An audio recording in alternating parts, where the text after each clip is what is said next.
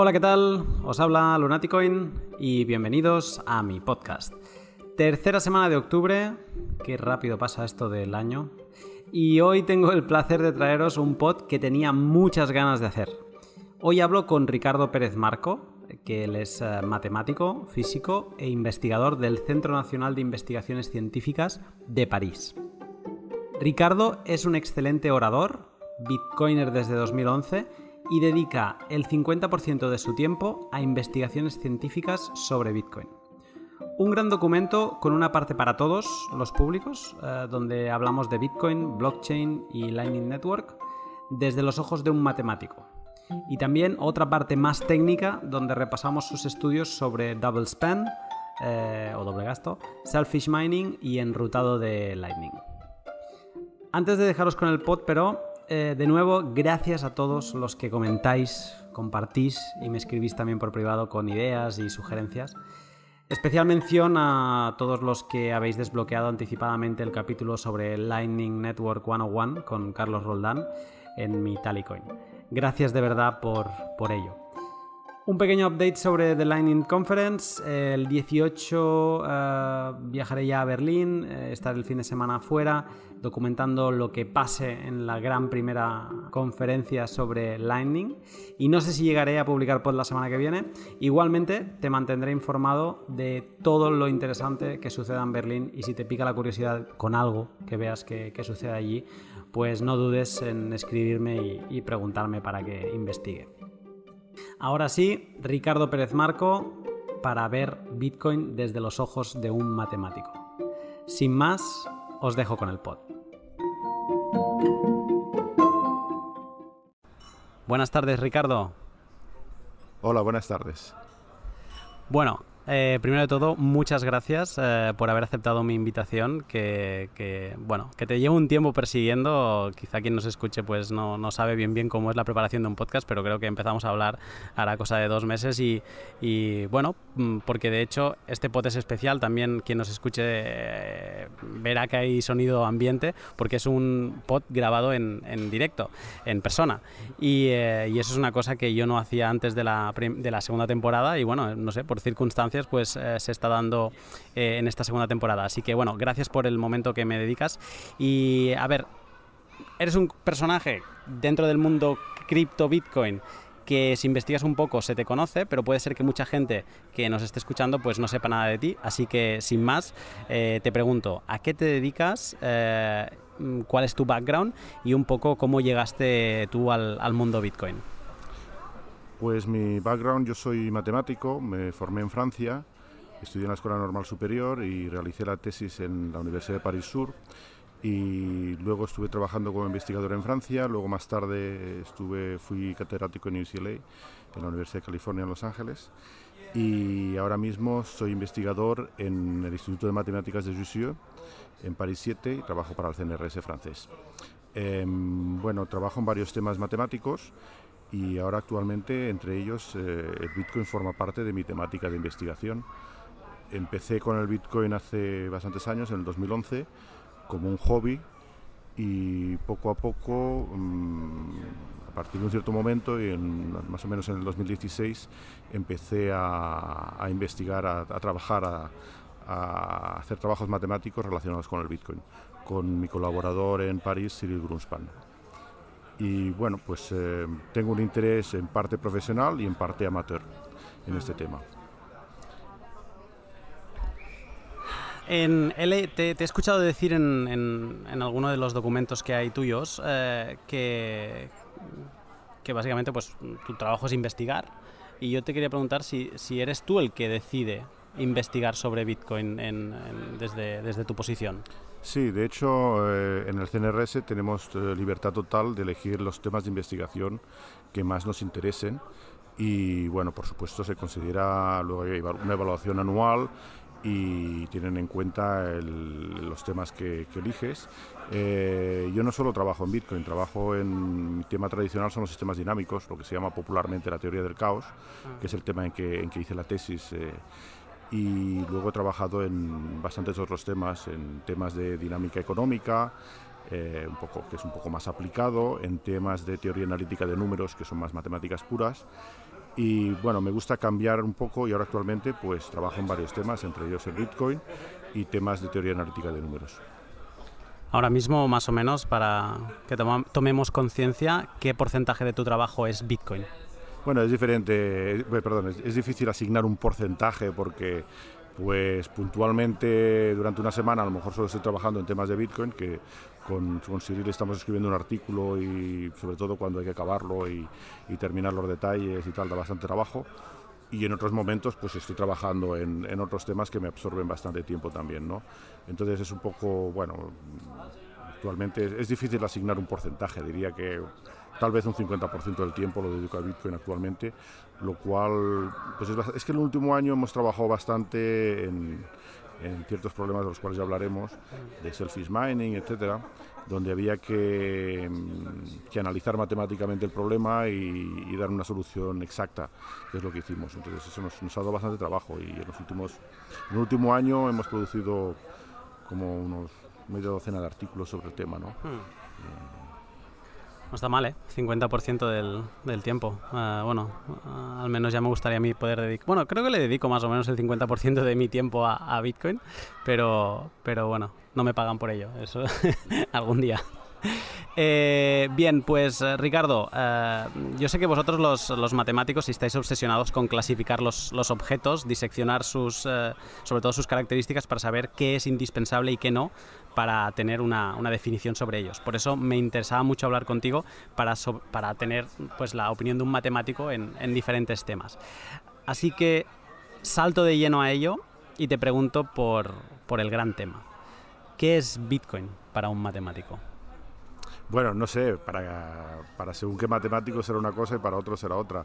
Eh, cada matemático también tiene su background y su propia aproximación a los temas. No hay, no hay realmente muchos matemáticos que se interesan al Bitcoin.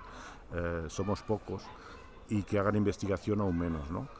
Pero bueno, hablando con colegas siempre hay una curiosidad y les gusta pues entender eh, de qué va el tema y en cierta manera em, me resulta más fácil muchas veces explicarle a un matemático qué es Bitcoin porque estamos acostumbrados a trabajar con objetos abstractos y mm, ciertos objetos matemáticos existen por sus propiedades, no por su representación.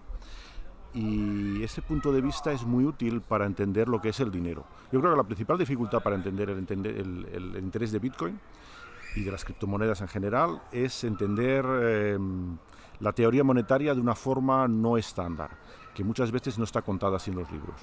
De hecho, los eh, economistas tienen bastantes dificultades para explicar lo que es Bitcoin y por qué tiene un interés. Y más bien a lo que asistimos normalmente son opiniones contrarias, que tenemos declaraciones y artículos de Krugman y de otros eh, economistas célebres que proclaman que Bitcoin no es una moneda, y yo recuerdo, mm, esto no es nuevo, desde el año, yo en el año 2013 empecé a escribir artículos sobre Bitcoin en la sección de tecnología del país, de divulgación. Y recuerdo que un poco más tarde, en aquella época, se empezó a escribir en la sección de economía y traducían los artículos de Krugman donde decía que el Bitcoin no existía, que el Bitcoin no podía ser una moneda, etc. Y todo ello desde un profundo desconocimiento de la tecnología subyacente y también un profundo desconocimiento, yo creo, de, lo que es la esencia de, de, la moneda, lo que es dinero, ¿no? Porque uno de los argumentos de Krugman, por ejemplo, es decir que el Bitcoin no tiene ningún respaldo. A diferencia del oro, por ejemplo, que hay un metal físico, etcétera. Entonces es muy interesante entender todo un poco la historia de monetaria, em, darse cuenta que el dinero que utilizamos actualmente no ha sido el dinero por excelencia en la historia de la humanidad. La historia de la humanidad, el dinero que, que se ha utilizado sobre todo han sido los metales preciosos y muchas otras cosas. Pero digamos que durante 2000 años, hasta hace poco, hasta hace 200 años, las monedas de oro y plata era lo que predominaba desde, desde la época romana y anterior. ¿no? Em, claro, eh, cuando vemos algo tangible, algo es, es, algo que lo representa ese dinero. Entonces, cuesta menos de entender, es una forma de, entender un concepto que tiene una representación. Pero realmente cuando aceptamos algo como dinero es porque tenemos confianza que podemos utilizarlo en el futuro, ¿no? Y esa confianza se tiene que basar en algo, ese es el respaldo. Entonces, ¿qué respalda Bitcoin? Pues lo que respalda Bitcoin realmente es toda la tecnología que hay detrás, el algoritmo descentralizado que hay detrás y toda la prueba de trabajo que le da una seguridad. Entonces, decir que el Bitcoin no está respaldado por nada es completamente falso, cuando es un sistema que mm, necesita para funcionar, necesita energía y que es la clave para que no sea falsificable ni se pueda hacer dobles gastos, eh, que era el principal problema que, que tenían antes de Bitcoin para crear una moneda electrónica descentralizada. Hay que entender también cómo funciona el dinero, quién lo emite, quién le da valor, quién le impone valor por qué eh, el dinero tradicionalmente es asociado a, estados, a monarcas eh, y a organizaciones de cierto tipo. ¿no? Entonces, eh, el, el, Bitcoin, en cierta manera, lo que intenta es tener un dinero mm, que está liberado del control de un pequeño grupo, de un ente o de un gobierno o de unas personas y fijar matemáticamente las reglas por las que se rige. Entonces, eso es una idea tremendamente atractiva. Entonces, eh, este tipo de, digamos, de programación, por ejemplo, de eh, la masa monetaria, sabemos exactamente cuántos bitcoins hay, cuántos se van a producir, em, es algo que quita incertidumbre monetaria, lo cual no es cierto ni para el dólar, ni para el euro, ni otras monedas que mm, conocemos.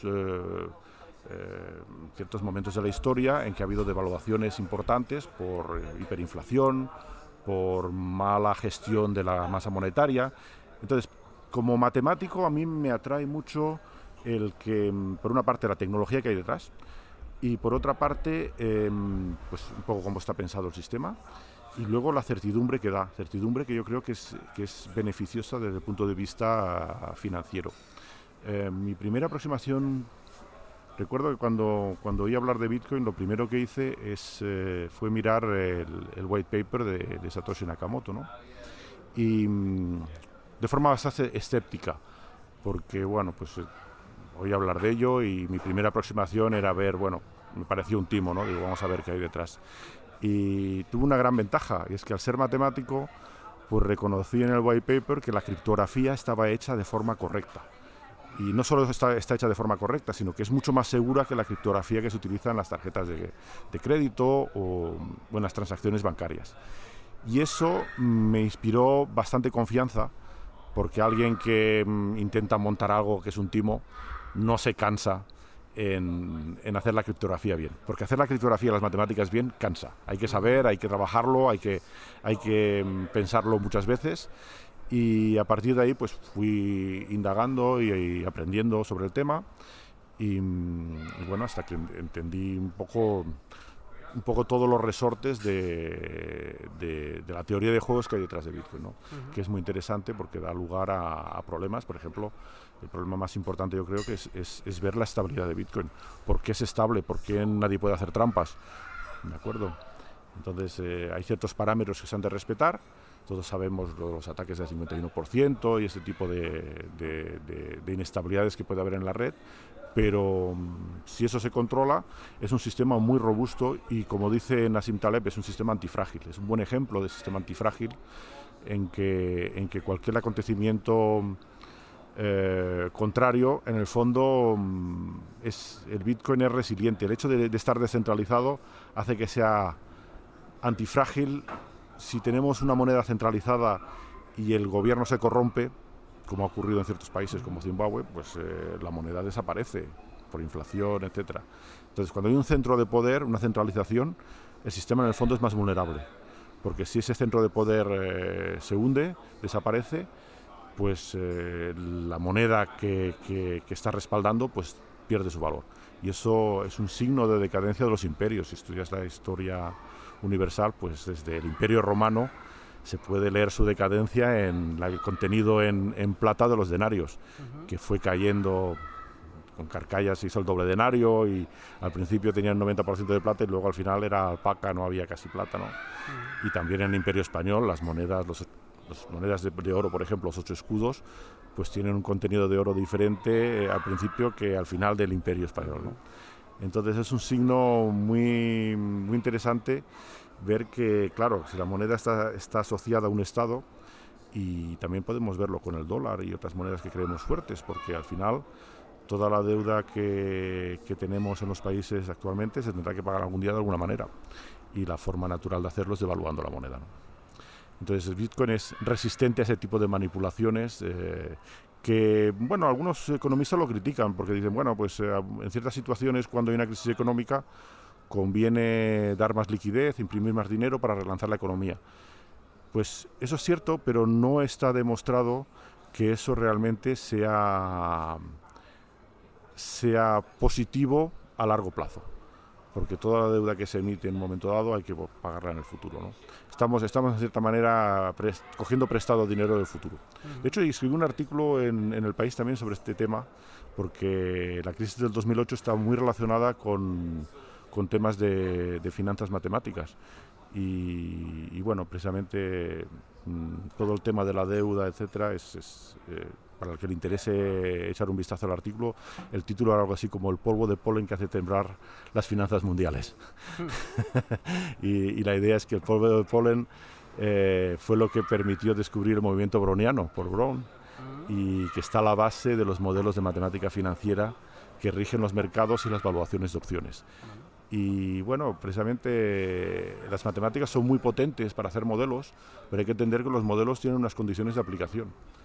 Y muchas veces se aplican las matemáticas fuera de su, de su, de su, de su contexto, de, del marco de aplicación y ello hace que muchas veces se aplican mal. Entonces hay que, como matemático también soy muy escéptico en la forma en que se aplican las matemáticas muchas veces aquello de meterla con calzador, ¿no? O sea, a veces... Bueno, muchas veces lo más simple es que, mm, pues a veces en las empresas o, los, digamos, los ingenieros financieros lo que quieren es un número. Mm. Entonces al final tienen un modelo que les da un número y no se, no se preguntan eh, qué hay detrás de, ese número. Entonces, por ejemplo, en la evaluación de opciones, que los, los derivados financieros, los futuros, pues se evalúan en un modelo matemático que se basa en, en la hipótesis que es correcta en primera aproximación, que las variaciones de precios siguen una distribución que se llama log normal. Bueno, digamos que es como una gaussiana. ¿eh? Una gaussiana, cuando cogemos el, log, el logaritmo de, las variaciones de precios, pues sigue una gaussiana. ¿no? Entonces la gaussiana, supongo que para los que hayáis visto, es una, una, distribución en forma de campana, campana de Gauss, y las colas son muy, muy pequeñas, son muy estrechas, decrecen exponencialmente. Eh, bien, en la realidad eso no es así la campana central la aproxima bien, pero ya Mandelbrot se dio cuenta, Benoit Mandelbrot fue un matemático que estudió los fenómenos caóticos, fractales, etcétera, con el cual, eh, con la investigación del cual he tenido mucho contacto eh, en la época en que trabajaba en dinámica holomorfa, ¿no? y, también trabajó en temas de caos financiero y estudió el mercado de algodón que era el mercado con el, cual se disponían de, datos más antiguos, y se dio cuenta que la distribución no era log normal. Y peor, las colas tenían un fenómeno de curtosis que se llama que en vez de decrecer exponencialmente, decrecían a cero, pero de forma mucho más lenta, como una potencia. Son distribuciones, se llama de tipo Pareto, que son bastante universales y que aparecen en, muchos, en muchas otras situaciones. ¿no? Y eso hace que los modelos de finanzas matemáticas que evalúan opciones siguiendo el modelo log normal estén mal cuando hay variaciones enormes. Entonces, por ejemplo, en el 87 hubo un crack bursátil y correspondía a 20 desviaciones estándar. Entonces, bueno, tal vez eh, estoy hablando en términos un poco técnicos, pero digamos que eh, esos parámetros son imposibles con una distribución gaussiana. 20 desviaciones estándar de desviación es algo completamente imposible. No debe ocurrir ninguna vez en, en, toda la historia del universo. Entonces ocurrió en el 87, ocurrió en otros cracks también del mismo estilo, y claro, eso es otra prueba de que las distribuciones eh, log normales no son correctas. Eh, ¿Por qué no se hace el modelo con distribuciones que no sean log normales? Pues porque muchas veces es difícil saber cuál es la distribución buena que hay que ajustar y depende, depende del activo, depende de, muchas otras cosas que, que, muchas veces no se saben. ¿no? Pues eh, mira, hablando, no sé si conoces a, a Manuel Polavieja. No. Bueno, él, él, es de informático de, de, estudio, digamos, pero él se ha dedicado a, parte de mercado y luego tiene a la economía y tiene muchos eh, escritos sobre economía y siempre de Bitcoin. Y de hecho, hablando con él, eh, diciéndole pues esto, que, iba a hablar con un matemático experto en, Bitcoin, él me dijo, ostras, pues me interesaría que le hicieras una pregunta. Entonces, él, esta pregunta viene, viene de su parte y, y él me pregunta si estarías de acuerdo que la naturaleza de Bitcoin, su esencia, es un conjunto matemático cerrado de 21 millones de unidades, igual que los 10 numerales del sistema numérico eh, decimal o los 7 días de la semana. Bueno, a ver... Eh, Él tiene más explicación, lo digo, si quieres... Sí, eh, es que la pregunta tal planteada de esa manera, es cierto que la forma en que está programada la producción de la masa monetaria es hay un límite de 21 millones de bitcoins. Em, pero la esencia de Bitcoin es todo el protocolo, todo el algoritmo. Eso se puede cambiar.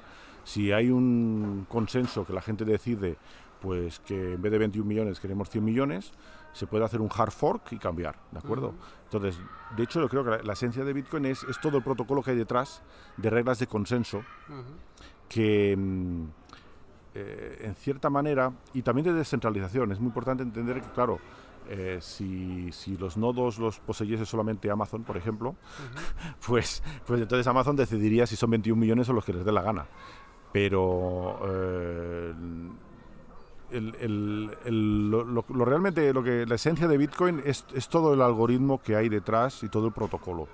numéricamente que haya 21 millones, pues pues sí, es un hecho que está programado así y de hecho mm, la blockchain sirve para seguir todos esos satoshis que se han producido y, ver cómo pasan de unas direcciones a otras.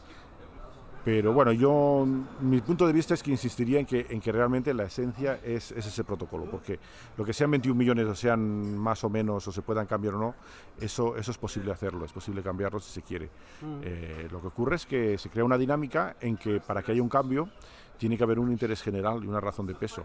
Entonces, normalmente, pues hacer un hard fork eh, cambiando una regla del protocolo que aporta una mejora, por ejemplo, mm. por ejemplo el Segwit que permite, bueno, a lo mejor es un mal ejemplo, pero el Segwit, por ejemplo, es una, un, de hecho no se hizo con un hard fork, se hizo con un soft fork, pero hay, hay, ha habido hard forks para mejorar el protocolo o bugs que había en el protocolo.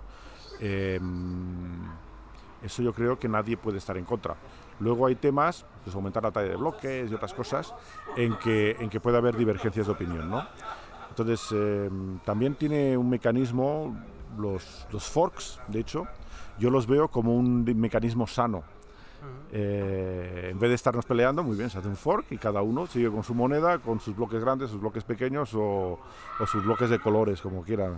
Entonces, no es, no es, no es algo que. Es, un mecanismo que permite, que permite mm, resolver conflictos, lo cual me parece que es bastante positivo.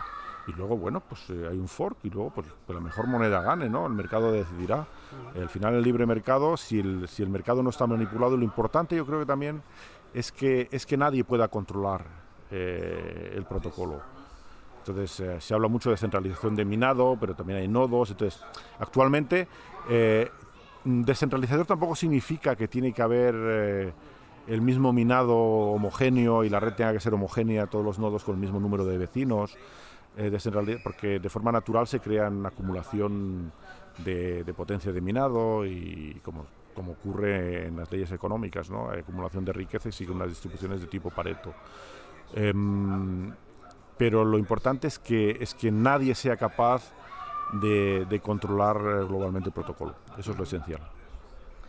Bueno, no sé si Manuel en esa parte estaría de acuerdo entonces contigo. Creo que de aquí podría salir casi como otro podcast de eh, muy interesante porque él, por ejemplo, me decía, no, no, no quiero tampoco saltar a no ser que por, alusiones pues de, quieras decir algo sobre esto, pero por ejemplo decía que lo interesante de, verlo así eh, es que eh, te das cuenta de su inmutabilidad. Los conjuntos fijos son por definición inmutables. Un conjunto de 22 millones no es lo mismo, no es un conjunto de 21 millones modificado, es un conjunto distinto que no nula la existencia del anterior. ¿Vale? Y él, él viene a decir en, en conversaciones que he tenido con él que la tecnología que hay detrás solo es lo que permite que exista ese conjunto pero que la importancia, la, como la esencia, es que es un conjunto de 21 millones de unidades. Bueno, a ver, es que eh, descentralizado. habría que hablar con él para, sí, claro, saber exactamente a qué se refiere. Pero, por ejemplo, se puede crear, se podría haber concebido Bitcoin con una inflación del 3% de manera que no hubiese una masa monetaria fija. Y eso, eso pues funcionaría también. Daría una, una, moneda con otras características, de hecho existen monedas así, ¿no? Eh, y, podría utilizarse de la misma manera que se utiliza Bitcoin, ¿no? Eh, sabiendo que eh, lo, lo, importante yo creo que también es, es, tener la certidumbre de que hay unas reglas fijas y que nadie va a ser capaz de cambiarlo salvo que haya una cuasi unanimidad sobre, sobre cómo cambiarlo. Y eso es muy importante porque actualmente ¿quién decide las reglas de la masa monetaria del euro o del dólar? Pues la Fed y el Banco Central Europeo. ¿Y quiénes son esos señores? ¿Quién les ha elegido? Además pretenden tener una independencia respecto a los gobiernos que han sido votados al fin y al cabo, pero ellos no han sido votados, han sido nombrados ahí. Entonces se erigen en, en, en maestros del dinero y deciden por nuestro bien, no se sabe muy bien con qué criterios, cómo tienen que hacerse las cosas, si subir los tipos de interés, bajarlos, etcétera. Yo no estoy de acuerdo con eso. No estoy de acuerdo esencialmente porque en matemáticas, por ejemplo, uno no puede decidir el teorema de Pitágoras es una fórmula u otra. El teorema de Pitágoras es lo que es. Entonces, cuando un economista decide subir los tipos o no, avanza razones que pueden ser beneficiosas para ciertas cosas, pero perjudiciales para otras. Entonces, hay un tema de política que, que está en ello, ¿no? Entonces, eh, no es inocente fijar las políticas monetarias. Y a mí eh, el, sistema, el sistema actual no me parece sano, porque esos señores en los bancos centrales están decidiendo por nosotros, lo cual conduce a países a, a la ruina, a ciertos países. Tenemos el ejemplo de Grecia. Eh, y bueno, tenemos, tenemos, muchos otros ejemplos históricos, ¿no? no siempre las decisiones han sido las más acertadas. Entonces, eh, y tampoco se explican, entonces claro, en matemáticas decimos el teorema de Pitágoras es pues eso, al cuadrado más b al cuadrado igual c al cuadrado, la suma de los cuadrados de los catetos es igual al cuadrado de la hipotenusa, pero eso lo digo, pero es que lo puedo demostrar.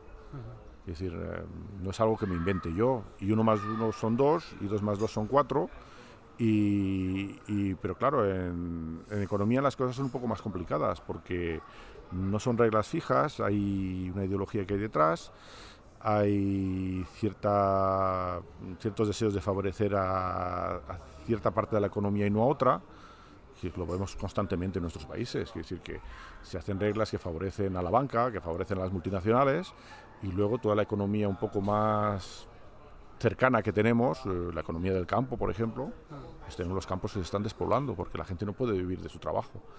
Entonces, claro, ahí hay un problema. Entonces, mm, para esos señores, eh, ese no es el problema más importante. Y deciden sus políticas monetarias de esa manera. Pues en cierta manera yo creo que el Bitcoin es una forma de rebelarse contra eso. Y, nos permite hacer una revolución pacífica.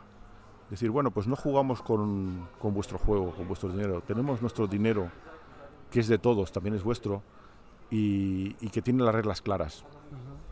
Entonces, yo creo que es un corte de mangas muy bueno el sistema.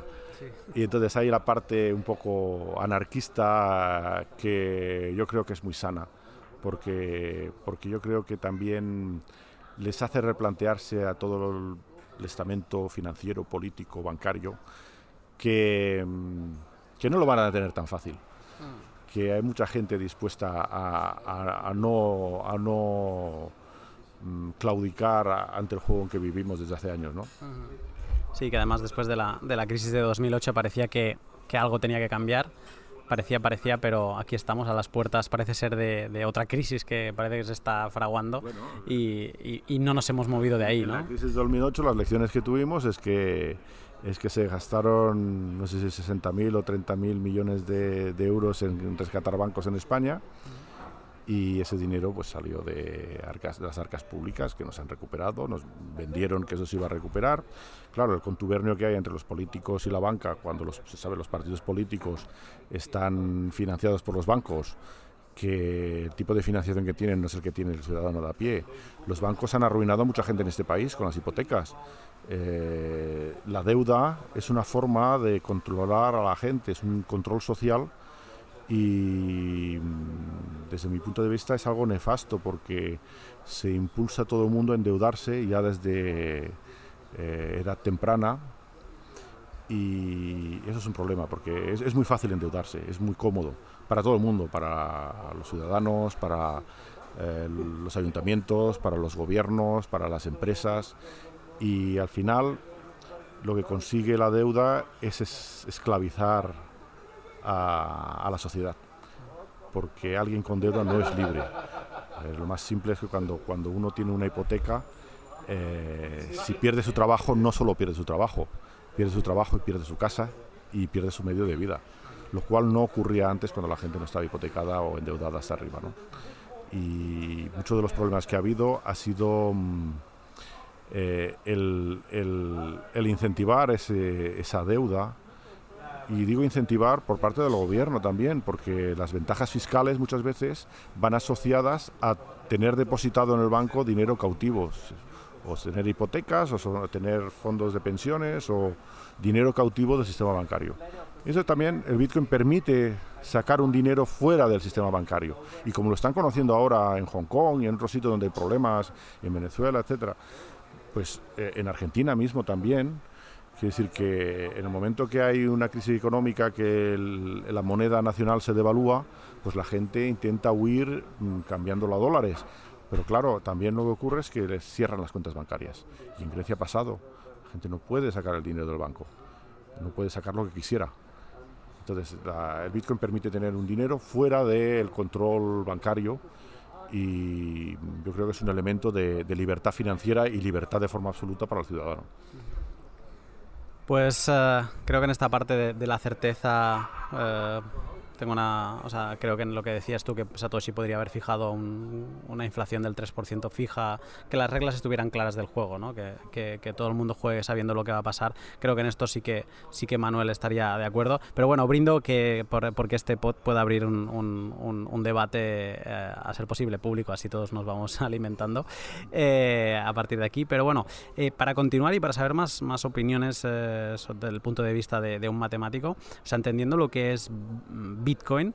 También se habla mucho, eh, por, fines de marketing también ha interesado, etcétera, etcétera, pero de, blockchain, ¿no? También se ha, se, ha, sacado ese motor de Bitcoin y, se ha hablado mucho de, blockchain. Entonces, eh, pues te quería preguntar, ¿qué, ¿qué, es blockchain para un matemático? Sí, es una pregunta muy interesante porque, eh, a ver, también hay que entender un poco el contexto como decía, por ejemplo, en el contexto en el año 2013, pues en, esta, en aquella época eh, los artículos, por ejemplo, de economía que se escribían sobre Bitcoin, era para decir que el Bitcoin era el dinero de las drogas, para del dinero en B, en fin, asociado a todo tipo de delitos.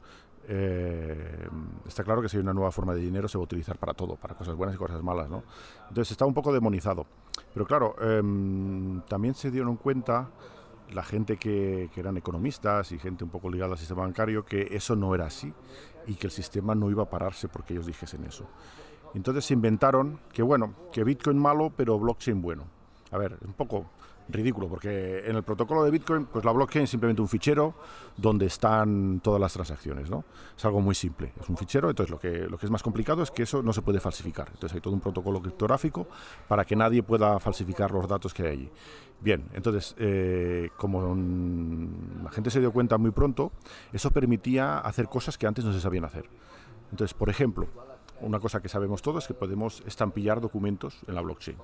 Entonces, se coge un documento, se hace un hash y se introduce en una transacción, queda ahí grabado en la blockchain para siempre. Yo puedo demostrar que en el momento que se validó ese bloque yo tenía ese documento. ¿no? Si guardo el documento en formato electrónico, en el futuro puedo hacer el hash y, cualquiera puede comprobar que está ahí. ¿no?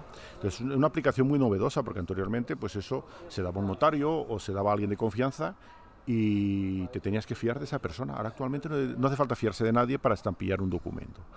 Eh, pero hay otra aplicación muy curiosa que, que, a lo mejor no se insiste mucho, pero que está en la base de, de la tecnología que hay detrás de Bitcoin entonces no lo llamaría tecnología blockchain porque es mucho más, eh, y es crear un reloj descentralizado. Entonces, el problema de doble gasto que, paraba un poco la creación de una criptomoneda descentralizada era que yo podía gastarme un Bitcoin varias veces, ¿no? simultáneamente. ¿Y cómo evitar eso? Entonces, mm, tu banco lo evita, dinero electrónico existe antes, existe en forma de cuentas bancarias. El banco controla las cuentas y que no te gastes un euro varias veces. Entonces, pero claro, queremos hacer que esa regla se respete sin alguien que controle las cuentas, o más bien controladas por todos. Y ese es el principio del protocolo Bitcoin, ¿Cómo, cómo evitar eso. Entonces, habría una forma muy fácil de evitarlo si tuviésemos un reloj universal.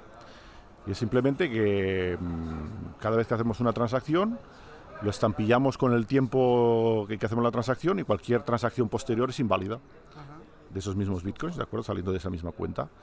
Entonces ya está, la solución sería muy simple, tener un reloj universal y, simplemente coger las transacciones por orden de prioridad. Bueno, problema es que, es que no, no existía el reloj universal.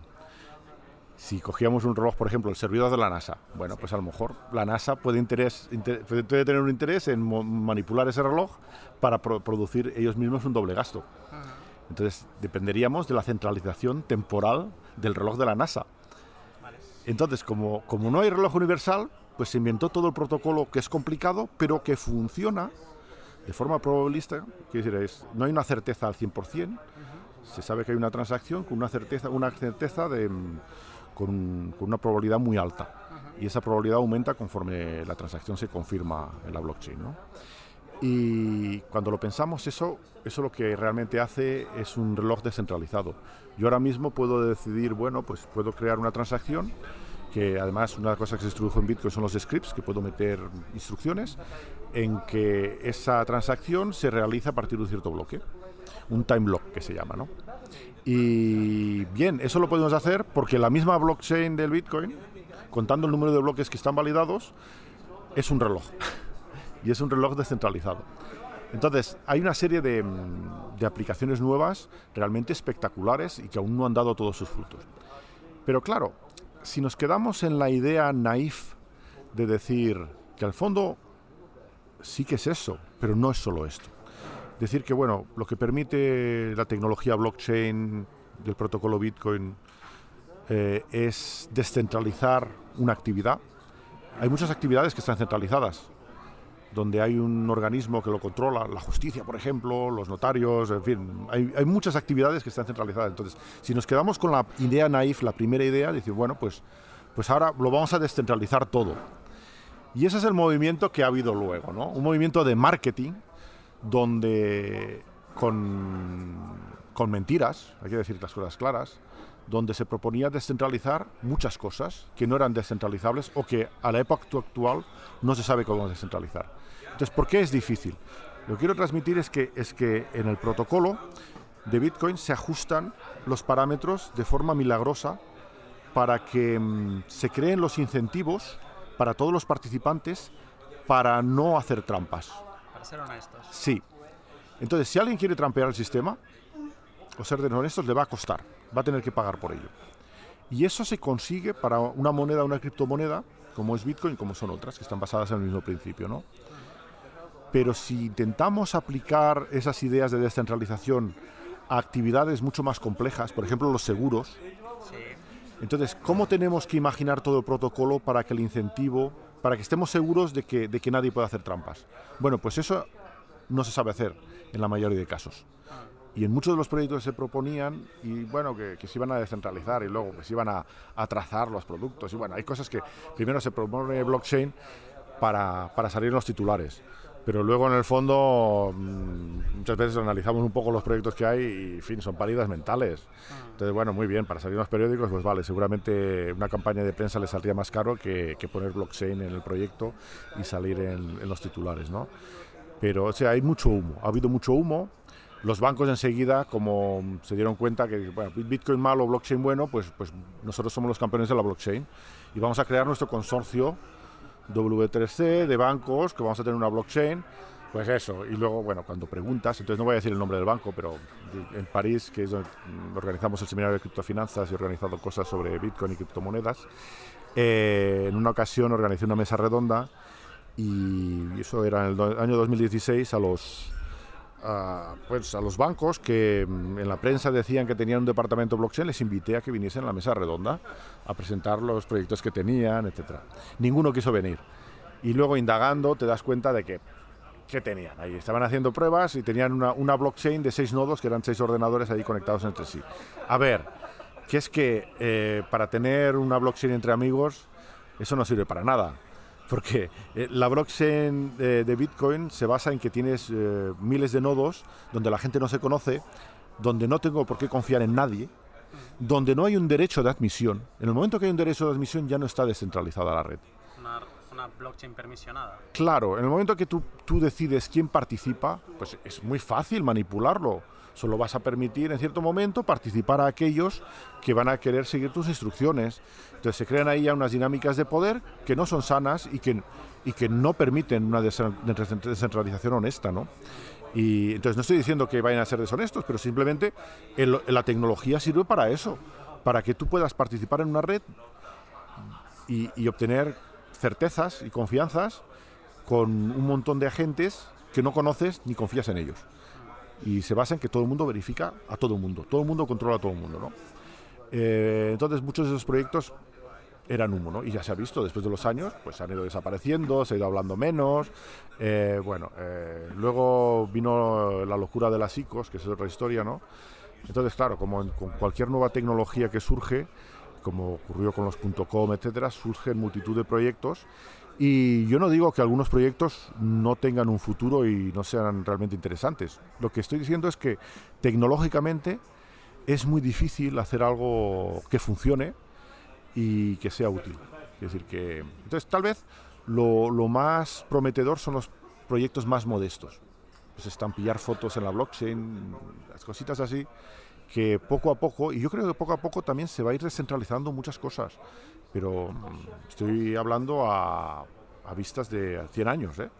Quiere decir que, que, que, la tecnología necesita un tiempo para madurar, tanto las matemáticas que hay detrás, sobre, como todos los, un poco todos los mecanismos de, de sabotaje que hay, un poco lo que, lo que estudiamos con Cyril en los trabajos que hacemos matemáticos sobre Bitcoin, es estudiar... Eh, precisamente la seguridad de Bitcoin, la dificultad en sabotear la red, entender eso más a fondo, porque mm, hay que entenderlo muy bien para poder extenderlo. ¿no? El principio de las matemáticas también es que eh, procuramos, y el, tema en que vengo particularmente, eh, en que se estudian los sistemas caóticos, entonces ejemplo de sistema caótico es la meteorología. Entonces, entonces la meteorología real, pues se modeliza con unas ecuaciones, que pueden ser las ecuaciones de Lorentz, que son un modelo muy, muy simplificado de la meteorología real, y son caóticas, son muy difíciles de estudiar, entonces se simplifica aún más. Entonces, eh, lo primero que se hace es se buscan modelos que contengan cierto caos, pero que sean lo más simples posibles. Eh, esto es un poco lo que, lo que se intenta hacer con una tecnología nueva, para abordarla matemáticamente, intentar analizar y entender completamente la situación de base más, más simple. ¿no? Ah para luego poder extenderlo. Entonces ahí ves qué parámetros puedes mover, qué teclas puedes tocar, qué, mm, qué reglas del protocolo puedes modificar ¿eh? para que, y, que siga siendo seguro. Ese es el gran problema. Ah. Que si tocamos las cosas un poco mal, enseguida se rompe. Y, lo estamos viendo. Es decir, que hay, los problemas de escalabilidad. La escalabilidad es difícil. La forma en que está diseñado Bitcoin actualmente, pues eh, la escalabilidad es difícil porque precisamente, eh, no, eh, a ver, no es cuestión de escalar a lo loco si rompemos la descentralización. Entonces hay que, hay que escalar manteniendo la descentralización, manteniendo que, pueda, que cada uno pueda tener un nodo en su casa, que eso es lo que hace la fuerza de Bitcoin. Entonces si empezamos a crear una blockchain, como por ejemplo en Ethereum, que actualmente hacen falta meses para descargársela, y, y empieza a funcionar a pedales, etcétera, pues a ver, señores, este, es que han metido ustedes más ahí de lo que se podía meter. Entonces ahora intentan buscar otras soluciones que no sean pruebas de trabajo. Pero bueno, también quiero insistir en un, hecho, es que eh, todo lo que no son pruebas de trabajo no está demostrado en ningún sitio que funcione. Y de hecho hay ataques eh, con las proof of stake, etcétera, que alguien con suficiente stake en una época pasada puede, puede reproducir la blockchain completamente, ¿no? Entonces, eh, es algo que no va a poder funcionar sin una supervisión constante. Se han, ensayado protocolos como el DAC, eh, el Tangle, en fin, de IOTA, etcétera, que la idea es muy atractiva de crear pruebas de trabajo locales, pero tampoco matemáticamente no está demostrado que eso pueda funcionar y de hecho no funciona. Hay un problema es que es que es que el protocolo tiene que eh, crear esa flecha del tiempo que se crea en Bitcoin. Lo que hablaba, que creamos un reloj descentralizado, pues eso no es trivial. Y de hecho, seguramente eso es necesario por razones termodinámicas. Hay, ciertas razones cuando uno mira el sistema como un físico, el sistema de forma aislada pues eh, ordena la información, ¿no? Eh, ordena las transacciones y una serie de cosas. Eh, eso no se puede hacer sin aportar energía. Un principio de termodinámica básico es que un sistema aislado, la entropía, eh, no puede decrecer. la entropía crece en un sistema aislado. El caos aumenta, ¿de acuerdo? Y, por ello hace falta cierto aporte de energía. El, principio termodinámico no dice cuánta energía se ha de aportar, pero que hay que aportar energía es, es un hecho. Entonces, yo creo que se puede mejorar seguramente las pruebas de trabajo para que consuman menos energía o de otra manera. Pero siempre va a haber una competición. Al final, lo que es infalsificable es la energía. Entonces, en el momento que hay una competición, pues todo el mundo va a intentar estar por encima del otro, pues gastando más energía, si eso es lo que, lo que le hace ponerse por encima, ¿no? Y bueno, pues eh, de hecho todos los sistemas incluso centralizados, consumen energía. Seguramente los centralizados menos, pero por ejemplo el sistema bancario, cuando vemos los rascacielos que tiene la banca, etcétera, pues eso consume energía. Eso no, eso no, eh, no es, eh, si miramos desde el punto de vista ecológico, pues, es pues lo que hay. Y, y de hecho nuestras sociedades consumen energía, es un hecho. Mm, me ha ido perfecto esta respuesta porque te has cargado como tres preguntas que te iba a hacer después, o sea, las, has contestado, o sea, genial, porque te iba a preguntar sobre cuál era tu opinión de las blockchains privadas, permisionadas o la tecnología DLT. Eh, que bueno, eh, por lo que veo, pues esto, ¿no? Eh, al final quizá les, les, sale más a cuenta una base de datos centralizada. desde el punto de vista del marketing no les sale más a cuenta, porque claro, si dicen que montan una base de datos, pues no, están en la punta de la investigación ni hacen titulares de los periódicos, ¿no? Eso sí, yo creo que mm, hay, hay un poco de bueno, también yo creo que es un tema que los que llevamos más tiempo en el tema de las criptomonedas lo entendemos mejor que la gente que se ha enganchado, se ha quedado más recientemente, se ha quedado con la idea de descentralizar y se piensa que todo se puede descentralizar. Y es muy difícil y muy sutil, muy sutil el mecanismo de descentralización que existe en Bitcoin y en las criptomonedas mm. descentralizadas. ¿no? Eh, también te iba a preguntar por proof of stake. Eh, a nivel matemático tenía un, o, sea, o sea, si se sustentaba como, como proof of work de Bitcoin, pero bueno, ya lo has dejado claro. Eh, entonces, eh, para cerrar un poco este, este capítulo, ¿tú crees que esta descentralización, que no todo se puede descentralizar, pero que muchas cosas se podrán descentralizar en capas por encima de Bitcoin? A ver, no, bueno, primero se pueden construir más cosas en capas eh, por encima de Bitcoin. Por ejemplo, la Lightning Network y muchos otros proyectos van a vivir utilizando la, blockchain y la seguridad de Bitcoin. Em, pero también se pueden crear proyectos independientes de Bitcoin que permitan descentralizar. Y de hecho, para, ciertas, para descentralizar ciertas actividades complejas, se va a tener que prescindir de Bitcoin y escribir todo desde cero, ¿no? Eh, entonces, no está claro en qué manera se va a crear eso. Yo creo que eh, la tecnología va a evolucionar para, para, permitir ese tipo de cosas, pero no va a ser en, uno o dos años, va a ser eh, pues a, vista de, una década, vamos a ver cosas así que empiecen. Eh, también no, no, tengo claro cómo se va a desarrollar eso, porque mm, hay, hay, una fuerza importante en Bitcoin que no se da en los proyectos posteriores o no se da de la misma manera, y es la creación anónima que es parte de la descentralización no había preminado.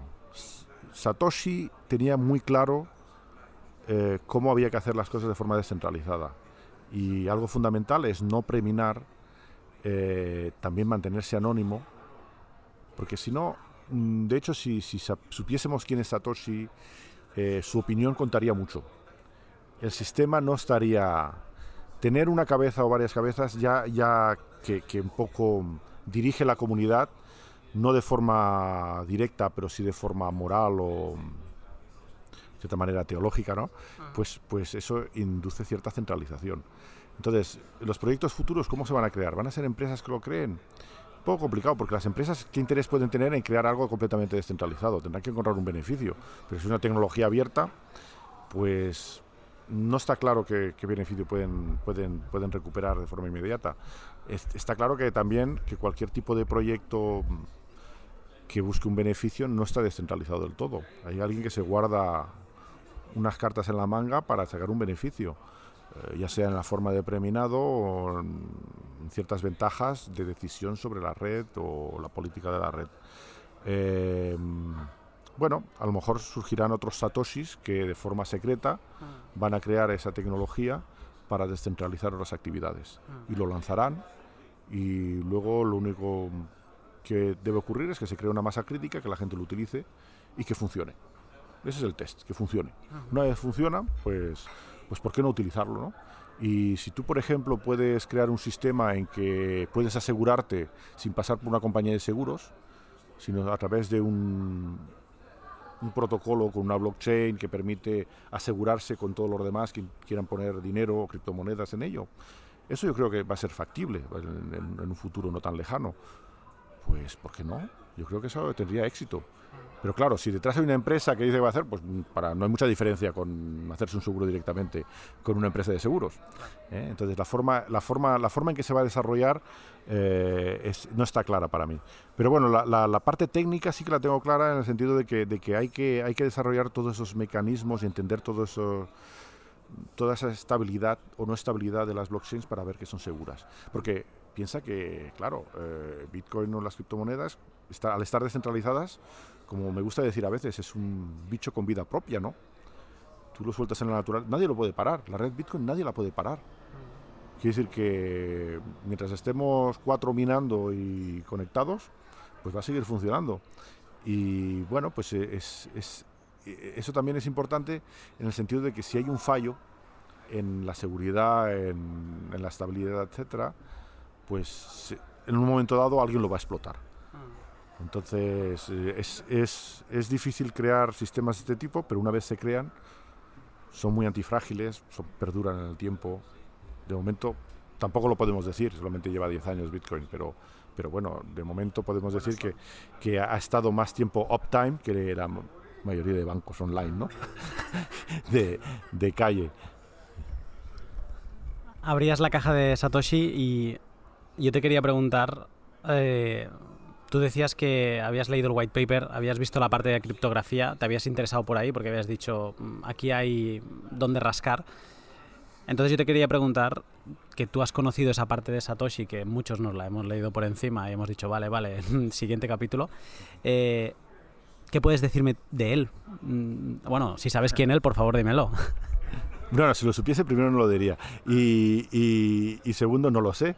Lo que sí que sé y que ya me, di cuenta al principio es que Satoshi, o el grupo de Satoshi... Que no es una persona.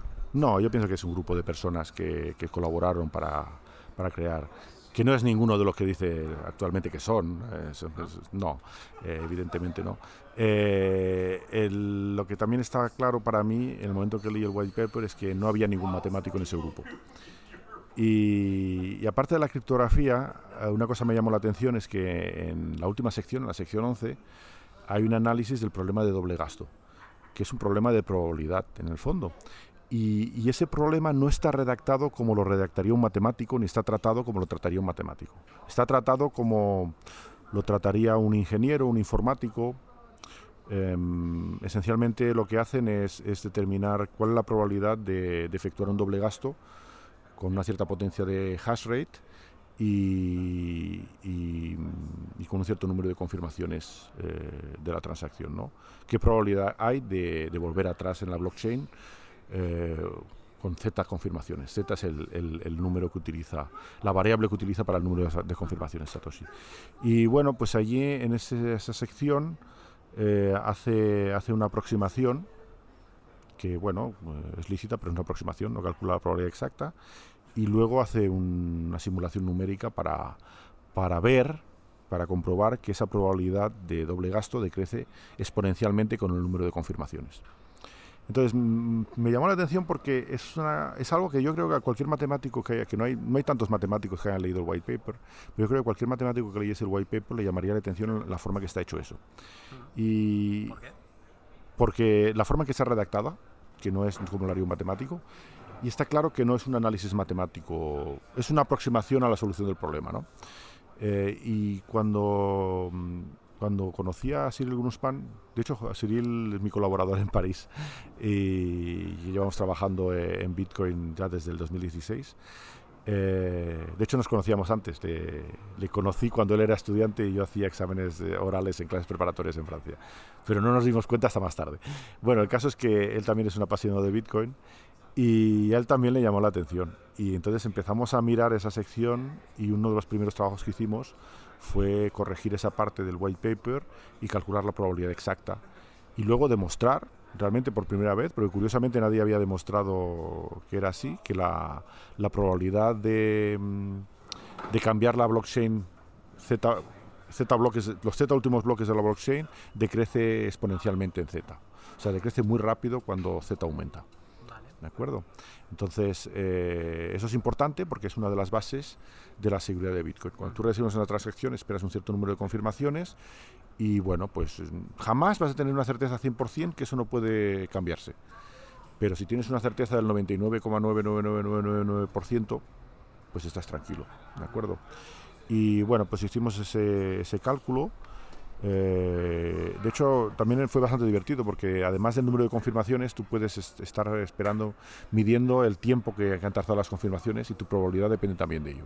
Entonces, pues como matemáticos calculamos todas esas fórmulas te salen funciones especiales y tipo de fórmulas que nos gustan, ¿no? Eh, a ver, que nos divertimos bastante haciéndolo, ¿no? Pero bueno, sí, la conclusión es que en el grupo de Satoshi, pues no, yo creo que no había matemáticos y había gente que sabía programar, que sabía criptografía. Había a ver, hay una parte de la criptografía, los criptógrafos son matemáticos e informáticos. Hay dos vertientes. Hay gente que hace criptografía teórica, que está mucho más próxima a las matemáticas puras, a la teoría de números, y hay gente que hace criptografía aplicada, que esencialmente es programar de forma segura los, los algoritmos teóricos, lo cual no es nada fácil porque uno de los principales fallos de la criptografía muchas veces es la implementación. Entonces son, son dos, dos, tipos de tarea. Entonces yo creo que eh, el tipo de criptógrafo que diseñó Bitcoin era un criptógrafo más bien de tipo aplicado, ¿eh? que era un buen programador y, y, bueno, luego, luego también había que concebir el sistema, había que tener ciertas nociones no estándar de teoría monetaria, lo que estaba implicando un poco, que no encuentras en los libros de economía. El problema de los economistas cuando hablan de Bitcoin es que em, Bitcoin no corresponde a lo que ellos tienen definido como moneda. Entonces, eh, por eso hay una cierta confusión, porque eh, es un tipo de moneda nuevo. Entonces, también crea mucha confusión para la regulación. Los reguladores, entonces, bueno, he a dar charlas un poco al Parlamento Europeo, en el Parlamento francés, a consejeros de diputados, a los mismos diputados que quieren entender la tecnología porque quieren regular. Y el problema es que, es que lo que quieren en general es adaptar la regulación que hay a esto, pero lo que no se dan cuenta, o yo intento explicarles, es que esto es algo diferente. Y seguramente haga falta una regulación e, especial y particular para ello. Eh, como muchas veces me gusta decirles, un poco provocando, es que no pueden regular que 2 más 2 es 5, porque 2 más 2 es 4. Entonces, hay cosas que van a poder regular y cosas que no van a poder regular. Y de hecho hay cosas muy divertidas. De cierto estado de, que no mencionaré de Estados Unidos, hace muchos años, decidieron que el valor de pi racional era muy complicado y decidieron legislar que el valor de pi era 3,14. Exactamente.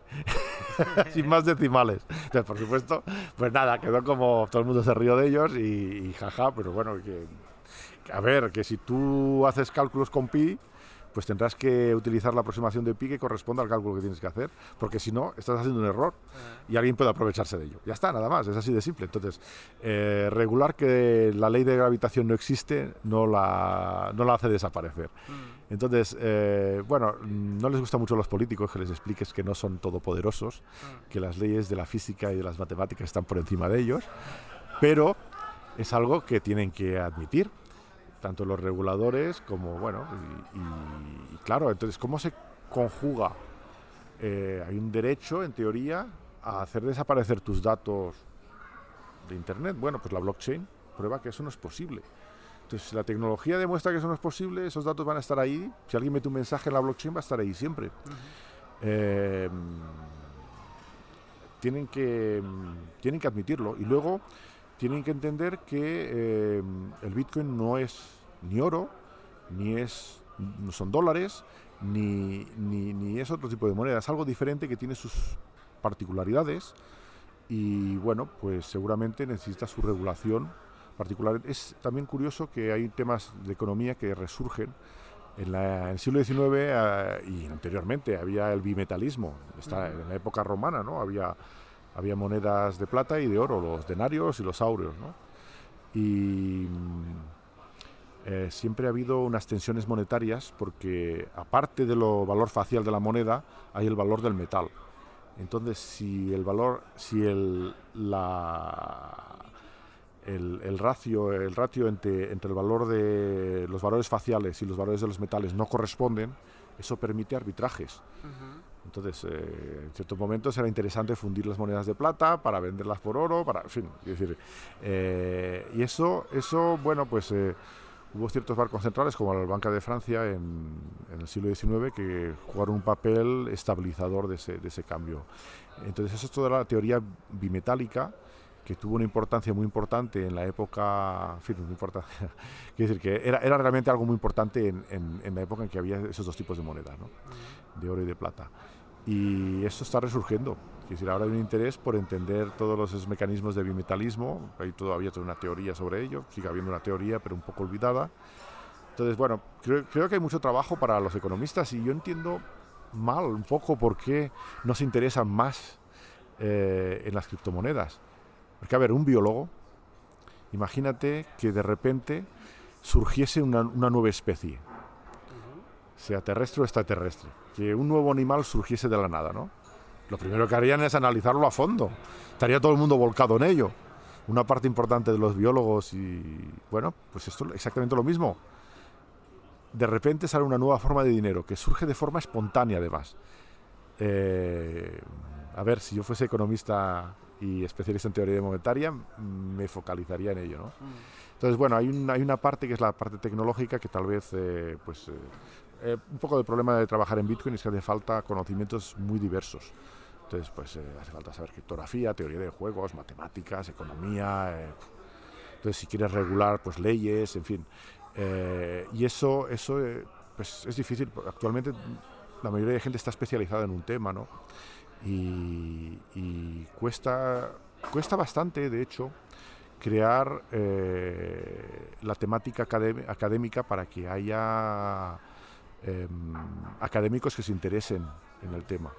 Y eso, por ejemplo, lo notamos cuando trabajas, haces trabajos de matemáticas sobre Bitcoin, pues, en fin, creo que el trabajo con es el primer artículo de matemáticas sobre Bitcoin que se publica en una revista de matemáticas. Actualmente, eh, las revistas, si ven un artículo que les llega donde hay el nombre de Bitcoin, pues lo rechacen inmediatamente porque eso, eso no, no, son matemáticas.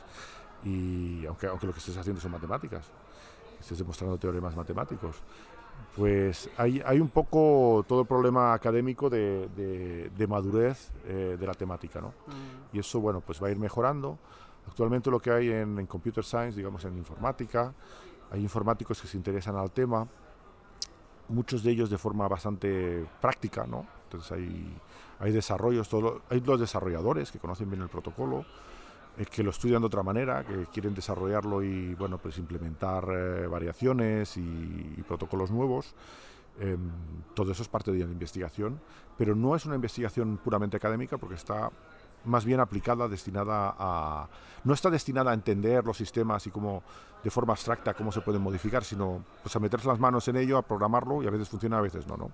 Luego la práctica también dice mucho. Como decía Satoshi, tenía razón, que, que hasta que no lo programó y lo vio funcionar, no sabía si iba a funcionar. Porque hay tantos parámetros que se le puede escapar algo. Y de hecho se le escaparon algunas cosas que luego se corrigieron. Quiere decir que también conforme pasa el tiempo, el protocolo se vuelve mucho más robusto y, lo ideal es que en cierto momento, cuando, se haya eh, llegado a una cierta escalabilidad necesaria, que corresponda al uso, etcétera, pues el protocolo quede estable para siempre. Mm. Sí, de hecho hubo ese momento donde uh, Assange con Wikileaks dijo de, bueno, pues quizá me planteo empezar a utilizar Bitcoin y de hecho Satoshi le contestó diciéndole que no, no estamos preparados. al final la Assange dijo, bueno... Wikileaks no es que se plantease utilizar Bitcoin, es que era la única manera de financiarse, porque eh, en el momento de, Wikileaks lo que ocurrió es que PayPal y los bancos eh, les, clausuraron las cuentas. Entonces no había forma de hacer una dotación, una donación a, Wikileaks si no, si no era a través de Bitcoin. Y sí, en aquel momento, por supuesto, eh, Satoshi no quería no le pareció bien porque el sistema aún no estaba desarrollado. Al principio eh, se podía sabotear la red muy fácilmente. Con cierta potencia de cálculo, con varios ordenadores potentes, podía sabotear la red. crear dobles gastos, falsificar la blockchain, en fin. Lo cual, bueno, no hubiese hecho desaparecer la tecnología, se hubiese relanzado, pero una cosa importante es que, es que adquiera cierta robustez eh, de, una potencia de hash mínima, un, un número de nodos suficiente. Entonces sí, yo creo que entiendo la preocupación de Satoshi en ese momento era atraer la atención a Bitcoin en un momento que aún era vulnerable que luego con el tiempo, pues bueno, conforme, conforme la tecnología se va desarrollando, cada vez eh, es más difícil atacar. No hay, no hay gobierno actualmente que pueda sabotear Bitcoin, que pueda... Pueden intentarlo, pueden poner muchos medios, eh, pero a ver, mm, pueden prohibirlo. Como, por ejemplo, famosas las historias, en la historia podemos ver gobiernos como el de Estados Unidos prohibiendo el oro, eh, forzando a la gente a que, a que entregue su oro eh, a la Fed en, el año 33, por ejemplo. Entonces, podrían hacer eso. Pero bueno, ¿qué pasa? Que la gente no devolvió las monedas de oro. Las mejores monedas de oro americanas de colección se consiguen en Europa, porque la gente se las trajo a venderlas a Europa. Bueno, pues aquí pasaría lo mismo. El gobierno americano puede decidir que el Bitcoin es ilegal, tendría que dar una justificación moral también para ello. Eh, pero eso no lo haría desaparecer porque basta que haya cuatro países que lo permitan para que incluso si, nadie lo permite para que haya que haya cuatro nodos protegidos eh, con Tor o lo que sea que no que continúen haciendo funcionar la red de acuerdo entonces es, eh, tiene pero claro en los primeros momentos era era un frágil. Se podía se podía matar el desarrollo de Bitcoin. Bueno o no pareció suficientemente interesante para Estados Unidos en aquel momento, pero bueno, sobrevivió y, se hizo fuerte. Yo te quería preguntar sobre tres de tus estudios. Uno lo has mencionado ya, que es eh, vuestros cálculos sobre las posibilidades de doble gasto, corrigiendo ¿no? lo que había en el, white paper. Eh, de esta solo te quiero hacer una pregunta más, aparte de lo que ya has explicado, y es eh, que ahora que tenemos a, Liquid, ¿no? la sidechain de, de Blockstreams, y ellos para consolidar un Bitcoin que ha pasado de, pues que, han incluido dentro de la sidechain, ¿no? que ha pasado de on-chain a, su sidechain, ellos hablan de 100 confirmaciones eh, mínimas, que son, las mismas confirmaciones que, se obliga a los mineros a tener las, monedas de Coinbase, las generadas, para que no haya una reorganización o lo de los bloques, eh, bueno, hablaremos después, ¿no? después de tus cálculos, eh, ¿es un parámetro eh, mm, suficientemente seguro? ¿100 confirmaciones?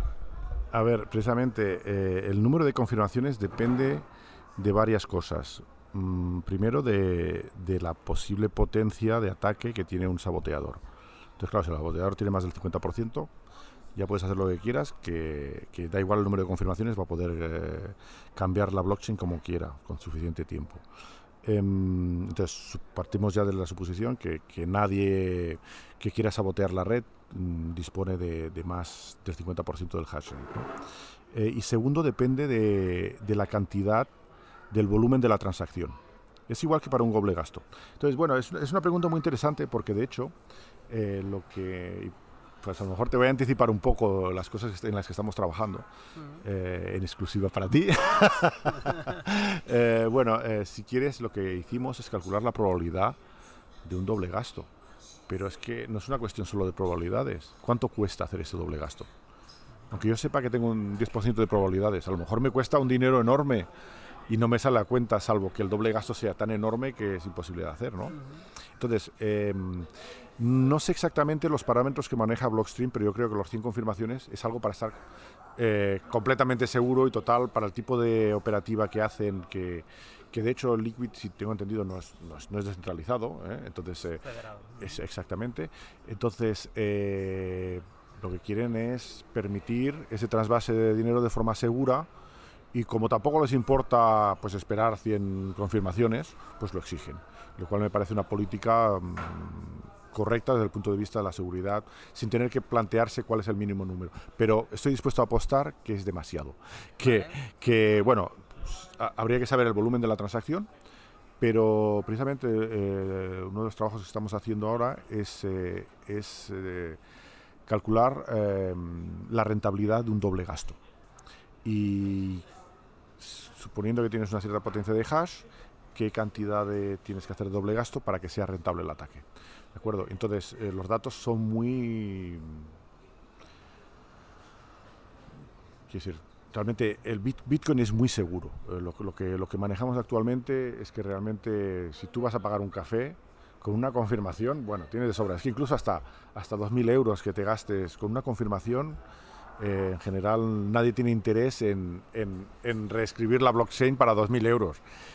Quiere decir que hay que, hay que entonces para, para, calcular eso es curioso porque porque encadena un poco. Yo creo que igual me, tenías, me querías preguntar sobre eso también, que es eh, otra parte de la investigación que hemos hecho sobre selfish mining.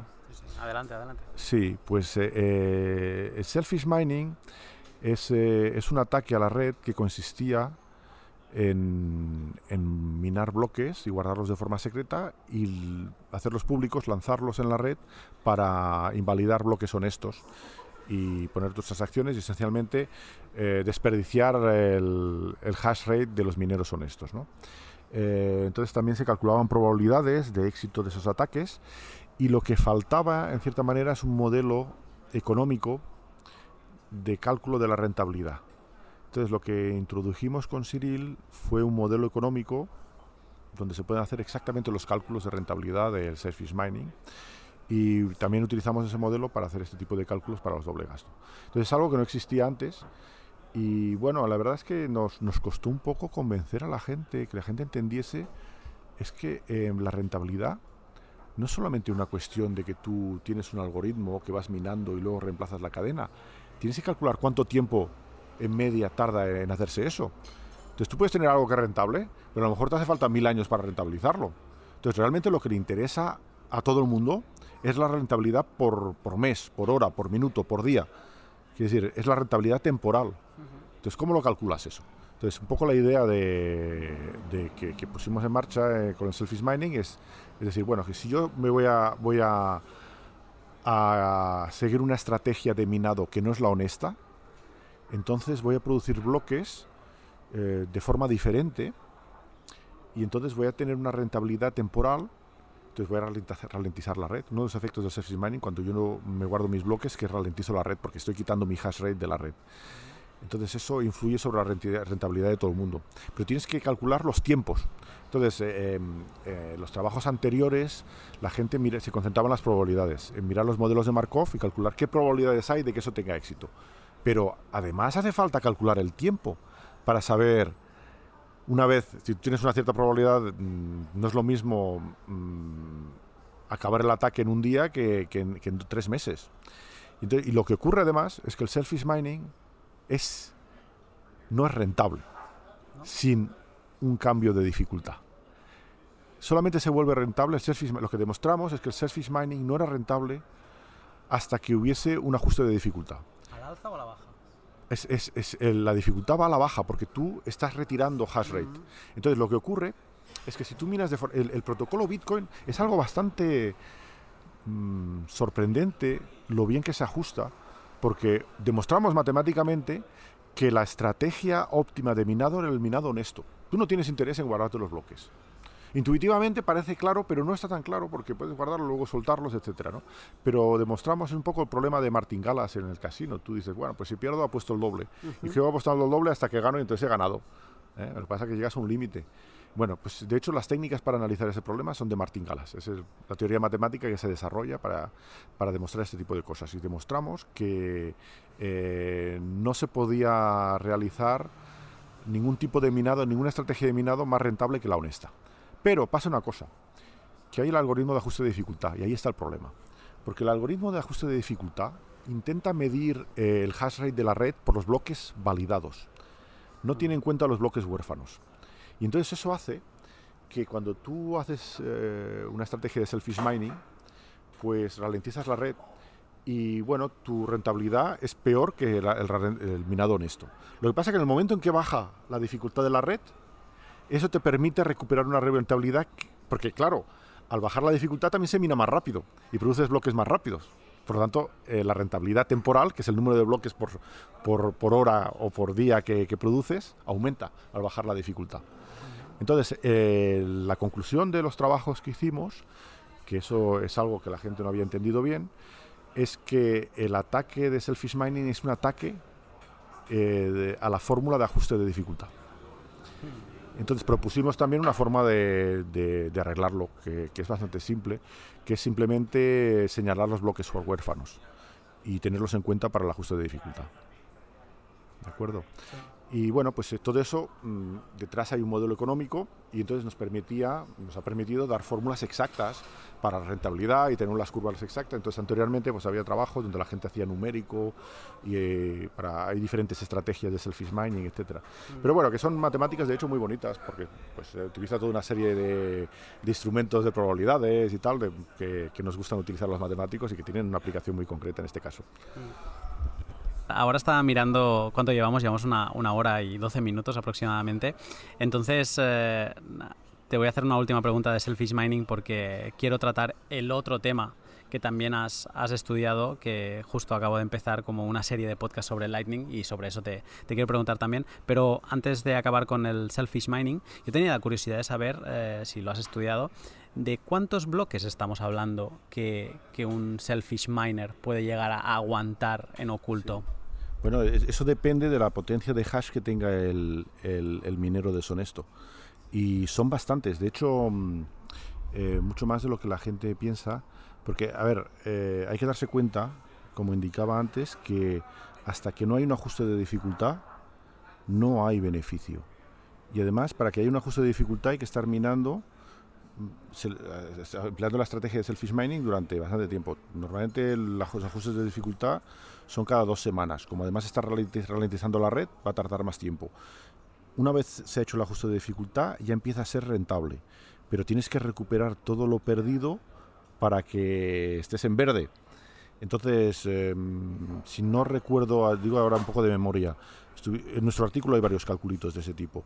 Eh, y si no recuerdo mal, con un 10% de potencia de hash, em, me parece que tenías que... Bueno, luego hay otro parámetro que es la conexión a la red, eh, suponiendo que es estándar, es un medio o algo así. Eh, me parece que calculábamos que se tenía que hacer eh, minar selfish durante dos meses o tres para que fuese rentable. Entonces, mucho tiempo. Y realmente también es un ataque que, mm, que es visible, porque de repente el número de bloques huérfanos aumenta. Entonces, eh, es algo que, que, no es un ataque práctico. A ver, se podría combinar con otro tipo de ataques. Luego también eh, hay, diferentes tipos de, de criptomonedas donde, donde el ataque puede ser más o menos rentable. Entonces, por ejemplo, una de las cosas que calculamos también, a ver, hicimos los cálculos para Bitcoin y, las monedas Proof of Work del tipo Bitcoin, ¿no? Por ejemplo, Litecoin, eh, en fin, todo tipo de monedas de Proof of Work estándar. Luego hay, hay monedas que dan rewards de forma diferente, como Ethereum, que da rewards también por lo que se llama eh, uncle blocks, ¿no? Los, los, bloques tíos que son huérfanos, pero están a distancia uno de la. Es un término un poco técnico, pero digamos que se recompensa también, se puede recompensar bloques huérfanos. eso tiene también un doble efecto, que por una parte favorece el selfish mining, porque uno de los riesgos de hacer selfish mining es que tu cadena secreta no sea validada, pero claro, si la, si la haces pública, mm, vas a tener, aunque, aunque los bloques no se incluyen en la red, en Ethereum vas a tener un, reward, ¿no? Pero por otra parte, también eh, hubo un cambio en el ajuste de dificultad de, de Ethereum, hay dos versiones, una primera versión y una segunda. Entonces, eso cambia las rentabilidades de selfish mining ¿no? en Ethereum. Entonces, depende también del reward, de cómo, de cómo se dan los rewards. Y bueno, lo que decía es que no es un ataque que sea muy práctico porque sería visible, es bastante visible, es fácil de detectar. Y mm, lo que propusimos es un, antídoto al selfish mining, que para implementarlo haría falta un hard fork, ¿eh? porque cambia la fórmula de ajuste de dificultad eh, pero mm, que sería muy fácil de implementar. Bueno, relativamente fácil de implementar. Eh, con lo cual, en cierta manera, ya eso mm, anula en cierta manera el selfish mining. Alguien que quisiera ganar dinero con el selfish mining tendría que invertir gran cantidad de, dinero en, en maquinaria y en ASICs para minar y, luego lo que sabe es que, es que al cabo de dos meses, cuando empieza a, ser, empieza a ser rentable, incluso antes de que empiece a ser rentable, les vamos a hacer un hard fork y se van a quedar en negativo. ¿no? Entonces realmente eh, el, el, saber que hay un antídoto desincentiva este tipo de estrategia deshonesta. No sé si he respondido a, la pregunta. Sí, sí, no, la, has respondido y me quedo con, con, una de las frases que has dicho en, en toda esta explicación del selfish mining, de que Bitcoin está hecho de una manera que es más provechoso ser honesto. o más sencillo ser honesto. Sencillo es lógico que lo sea, ¿no? Pero que acaba siendo como lo, más fácil para ser provechoso es ser honesto. Y además es un teorema matemático. Eh, a ver, eh, lo curioso es que eh, es un tema que a mí me llama mucho, mucho la atención, porque hay una cosa que es, que es intuir que lo más rentable sea minar de forma honesta, pero de ahí a poder demostrarlo, Quiero decir, eh, a ver, lo que, lo que realmente demostramos es que si se implementa ese cambio de, en la fórmula de ajuste de dificultad, minar de forma honesta es la estrategia óptima. Mm. Es algo mm, sorprendente, en cierta manera, que, que haya un teorema detrás que mm, ciertamente yo creo que Satoshi, pues eh, su idea era esa, pero no estaba seguro al 100% bueno, miremos a ver si funciona, y, pero bueno, lo sorprendente es que, es que no solamente funciona en la práctica, pero sino también en la teoría. Y, bueno, pues podría que funcione en la práctica y luego en la teoría no funcionara exactamente. Ejemplo, lo que te hablábamos antes de los modelos de matemática financiera. En la práctica, en el 99% de los casos funciona perfectamente. Los modelos de evaluación de opciones y de futuros por, el, por la distribución log normal de variaciones de precios, pues es algo que funciona. El problema es que en el 1% no funciona. Y el 1% es cuando hay un crack bursátil y un cataclismo financiero. ¿De acuerdo? Entonces, saber que algo funciona al 100% es muy interesante. De hecho, con el teorema que demostramos, demostramos que, que, bueno, pues eh, esencialmente en lo que respecta al minado y ese ataque, Bitcoin es seguro al 100% que no significa que sea seguro al 100% en otros aspectos, ¿de acuerdo? Que hay muchos otros aspectos que considerar. Incluso también los modelos que se estudian siempre son simplificados, donde solamente hay un minero deshonesto, podría haber varios, entonces ya complica mucho las cosas, ¿de acuerdo? Eh, hay situaciones mm, que son más o menos realistas, pero que puedan, pueden dar lugar a situaciones mucho más complejas de analizar. Bitcoin, tú lo has dicho, ¿no? Para, para, entrar en Bitcoin tienes que saber de muchas cosas y a medida que vas, eh, bueno, los ingleses han hecho famoso el, el, falling down the rabbit hole, ¿no? La madriguera de Bitcoin. Es como que caes en, como Alicia en el País de las Maravillas, caes en la madriguera y vas aprendiendo. The learning curve is step. pues es step a, F. Pero eh, lo, lo maravilloso de esto es que cada día le ves una, una, cara distinta a Bitcoin y que te sigue, al menos a mí, apasionando a, a seguir aprendiendo más. Eh, de todo el tiempo que te estoy robando, te voy a robar ya el, último empujón, que es sobre tu último, no tu último, sino sobre otro, otro campo más que, que has estudiado de Bitcoin, que es la, la segunda capa, que es eh, Lightning Network y el, sobre el protocolo de enrutamiento. ¿no? Y entonces eh, me pareció muy interesante lo, lo, que te escuché decir en un, en un vídeo que hiciste para, para la Bitcoin Magazine y por eso te, te quería preguntar de ello. Pero antes te quería preguntar en general por la Lightning Network. Eh, ¿Cuál es tu opinión de, sobre ella? ¿Lo, ves que era una cosa como necesaria? Eh, ¿Te gusta? Sí, bueno, eh, la gran ventaja de la Lightning Network es que permite hacer transacciones instantáneas y, y luego también aumenta de forma muy considerable la privacidad de las transacciones porque una vez los canales de pago están abiertos, las transacciones son, son secretas, son anónimas y secretas. Solamente al final, cuando se abre y se cierra el canal de pago, hay algo que queda grabado en la blockchain. Pero entre medio, todo el dinero que pueda circular en esos canales de pago es completamente, si está diseñado correctamente, es completamente anónimo y secreto. Eh, lo cual, bueno, pues eh, hay gente a quien seguramente no le gusta. Eh, Estoy pensando a los proponentes de Libra y ese tipo de monedas que nos van a trazar todo lo que compremos, ¿no? Y... Lo tiene complicado Libra, ¿eh? ahora se ha bajado del carro PayPal. Eh, vamos a ver en qué acaba. Bueno, también lo tiene complicado porque yo lo veo con un troyano del dólar que, claro, dicen respaldado por una cesta de monedas donde va a ser el dólar. Y claro, que pretendan imponer el dólar en Europa, por ejemplo, pues es un ataque a las soberanías nacionales. Ya el Banco Central Europeo ha dicho que no está de acuerdo. En Francia los políticos han, han dicho que no están de acuerdo de forma bastante significativa. Eh, sí, es otro tema, pero es muy interesante. Es un tema de geopolítica. De nuevo, tenemos diferentes aspectos que, que aparecen. ¿no? Eh, bueno, el caso que viniendo a Bitcoin, pues lo importante va a ser que vayamos a poder hacer transacciones instantáneas y seguras, totalmente seguras, con la Lightning Network que es una capa por encima. Entonces, eh, en realidad, es con el scripting hay una serie de instrucciones que se pueden dar en las transacciones de Bitcoin con condiciones y permiten realizar canales de pago seguros entre dos personas, ¿no? que podemos intercambiar, pues fijamos un volumen, que eso sí queda en escrow en, en, la blockchain de Bitcoin, y, entre nosotros nos intercambiamos promesas de, pago, ¿no? que luego podemos ejecutar al cerrar el canal de pago. Eh, y lo bonito del tema es que, como se descubrió, se pueden hacer, se pueden componer esos canales de pago. Entonces, aunque yo no tenga un canal de pago contigo, si los dos tenemos un canal de pago abierto con una tercera persona, podemos pagar a través de él. Podemos hacer transacciones a través de él.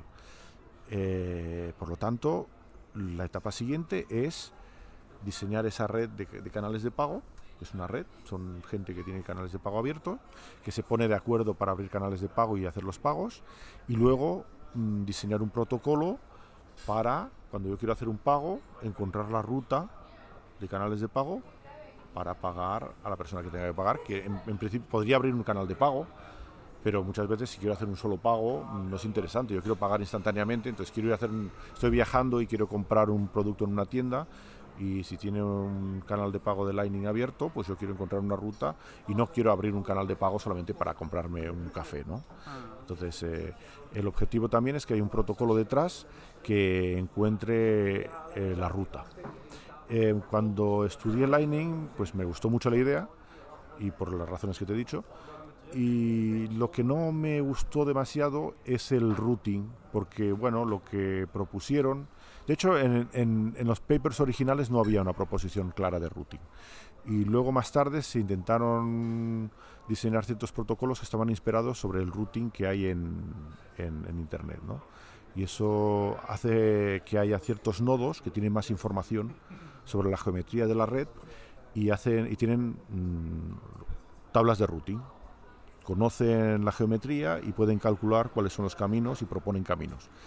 Esos nodos tienen mucha información y centralizan esa información. También hay un principio básico de la descentralización, es que toda la información necesaria para que funcione la red tiene que ser pública y compartida con todo el mundo. También tienen ciertos problemas, es que, es que lo importante también en los canales de pago es saber que existen y también saber el volumen. Pero el volumen del canal de pago varía según las transacciones que se han hecho. Entonces, claro, esas, esas routing table hay que actualizarlas de forma dinámica. Entonces, pensando en ello, eh, pues con Cyril propusimos un algoritmo de routing completamente descentralizado, que ningún nodo tiene un papel particular y no hay tablas de routing. Entonces es un, es un algoritmo que llamamos unrouting, que está inspirado un poco de los algoritmos que utilizan las hormigas para buscar comida.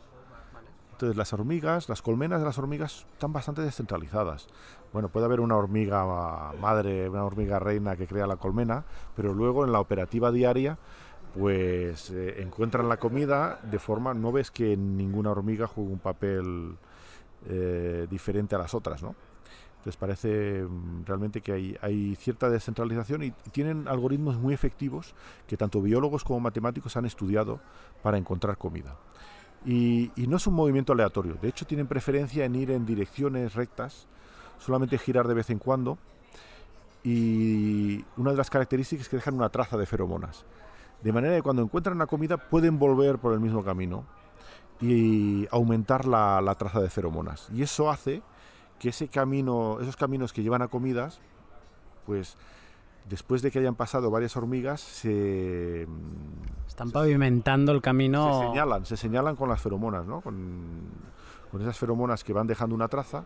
Entonces, bueno, eh, el algoritmo que propusimos no es un algoritmo de soltar hormigas, digamos, eh, pero es un algoritmo inspirado de esas ideas, de, de soltar feromonas, ¿no?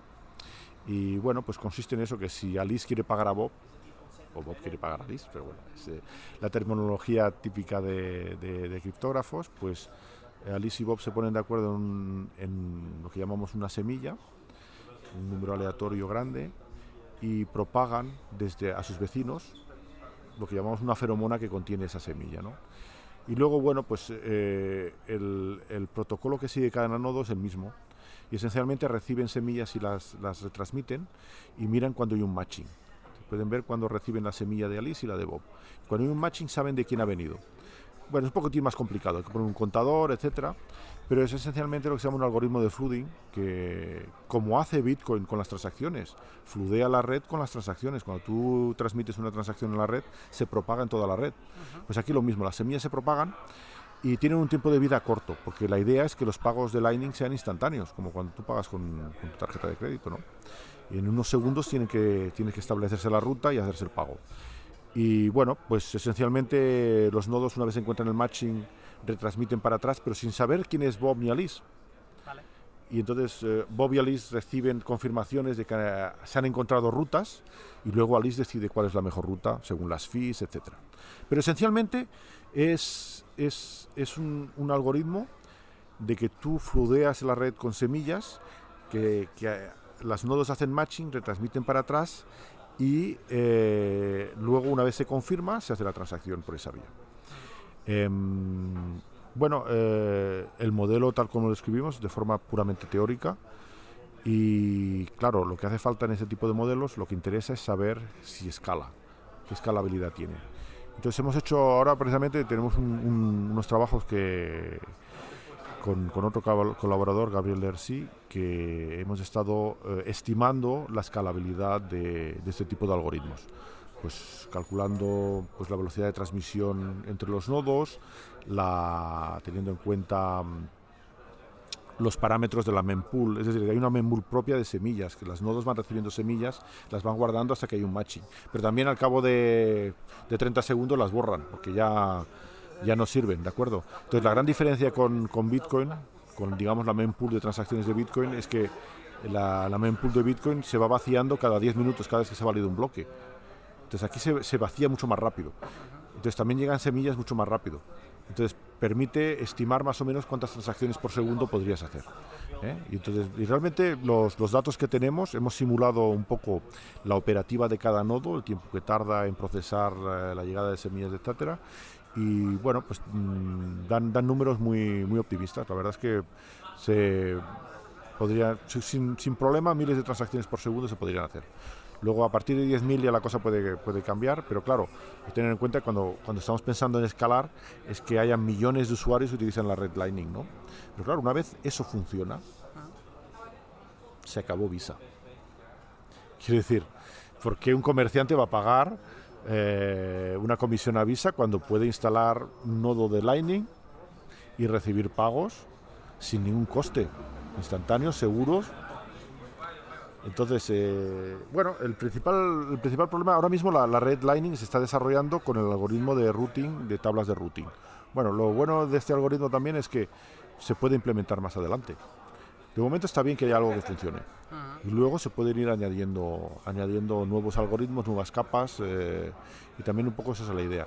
De hecho, la escalabilidad del algoritmo de, de unrouting depende de forma crucial de la velocidad de comunicación. Entonces, la velocidad de comunicación no, tiene, no utiliza la red Bitcoin. Tú puedes comunicar por muchas otras maneras. Lo que te interesa es comunicar lo más rápidamente posible con los nodos con los que tienes abierto un canal, para ponerte de acuerdo, transmitir las seeds, etcétera. Y bueno, pues esa es la idea, esa es la idea fundamental. Entonces lo conté, creo la primera vez fue en Oporto el verano pasado, de una conferencia que si, miras en internet debe estar, debe estar, debe estar el vídeo por ahí, donde contaba un poco el principio. Y sí, la verdad es que a la gente le interesa bastante. Eh, yo creo que lo que falta es que alguien que se interese en, implementarlo. Eh, nosotros no somos programadores, entonces eh, Quiere decir que creo que seríamos incapaces de, implementarlo de forma correcta, porque hace falta un conocimiento de programación, etcétera, para no, no, meter demasiados bugs, ¿no? Y bueno, pues lo que esperamos es que haya programadores que se interesen y empiecen a implementarlo. Eh, quiere decir que también, como en el caso de Satoshi, pues solamente puedes ver si funciona una vez, una vez lo implementas y ves si funciona, ¿no? Y te voy a decir un secreto. Uy, venga, que es que este algoritmo de routing no solo sirve para Lightning. Es un algoritmo de routing anónimo que sirve para hacer routing de, paquetes IP. Entonces, eh, si tú implementas eso para paquetes IP, puedes, hacer puedes, puedes eh, navegar en Internet de forma anónima eh, sin necesitar Tor ni ningún otro tipo de, de algoritmo de obfuscación.